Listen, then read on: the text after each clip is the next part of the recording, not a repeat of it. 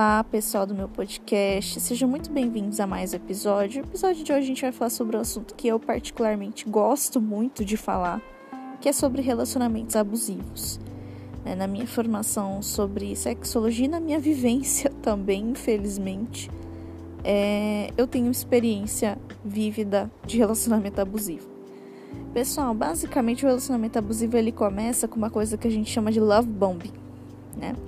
Que é aquela coisa assim, ó, vocês acabaram de se conhecer e a declaração de amor não demora para chegar, né? E é aquela pessoa que vai te mandar flor, chocolate, presente. É uma pessoa muito disponível, muito gentil. Tem muitos comportamentos incríveis. Geralmente isso acontece em relações hétero, tá? Do homem para mulher. Mas não quer dizer que as mulheres não possam ser abusivas, né? Mas tem os comportamentos incríveis, né? Acompanhado por um eu te amo que vem bem rápido, sabe?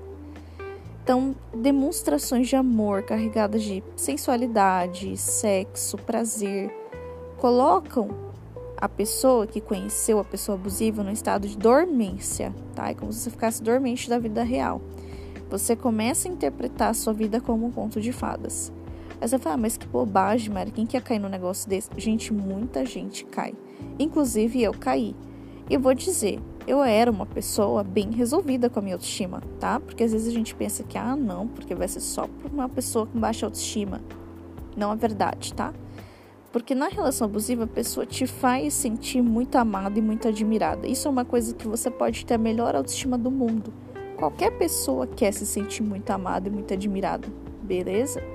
E é as pessoas abusivas elas fazem isso, elas vestem uma máscara, né? para se fazerem de príncipes, de princesas, beleza? Tudo muito rápido, tudo muito veloz, a gente ignora, a gente sabe, né? No começo do relacionamento abusivo, a pessoa que está sendo abusada, ela sabe que, te, que tá indo rápido demais.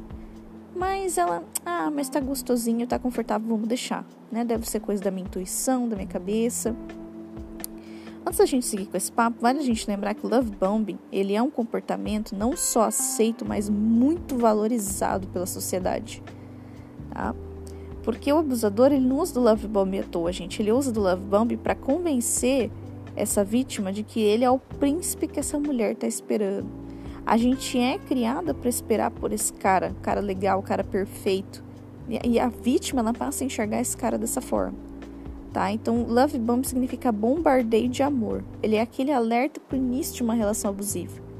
Porque é nessa fase que o abusador ele quer deixar essa vítima tomada de estímulos. Ele quer despertar nela uma paixão avassaladora, ele quer ativar neurotransmissores nessa vítima de prazer e de recompensa e quer levar essa vítima a buscar constantemente por essa sensação, tá? Isso pode ser comparado com, com dependência de drogas mesmo no nosso corpo tá, gente? Então, love bomb ele é uma técnica que esse abusador ele usa para criar um cenário de intensa paixão com essa pessoa, uma sensação de entrega e de compromisso. Dessa forma, ele envolve essa pessoa completamente na realidade paralela que ele vai criar. E aos poucos ele vai emaranhando né, essa pessoa nos domínios dele até que ele suga essa pessoa completamente para dentro de uma realidade que não existe. Com o passar do tempo, essa vítima ela vai ser tomada por essa paixão vai viver em função de suprir a tensão e a carência né, desse abusador, que vai cobrar cada vez mais essa vítima um retorno compensatório de tudo aquilo que ele demonstra de amor. Essa aí é a lógica do que a gente chama de love bombing. Passou love bombing, vem a fase de isolamento. Uh, nessa fase de isolamento, a gente vai conversar sobre ela nos próximos episódios, mas basicamente é a fase que esse abusador vai isolar essa vítima do meio externo dele. No próximo episódio eu vou explicar para vocês exatamente como é que começa isso. É isso. Um beijo e até a próxima.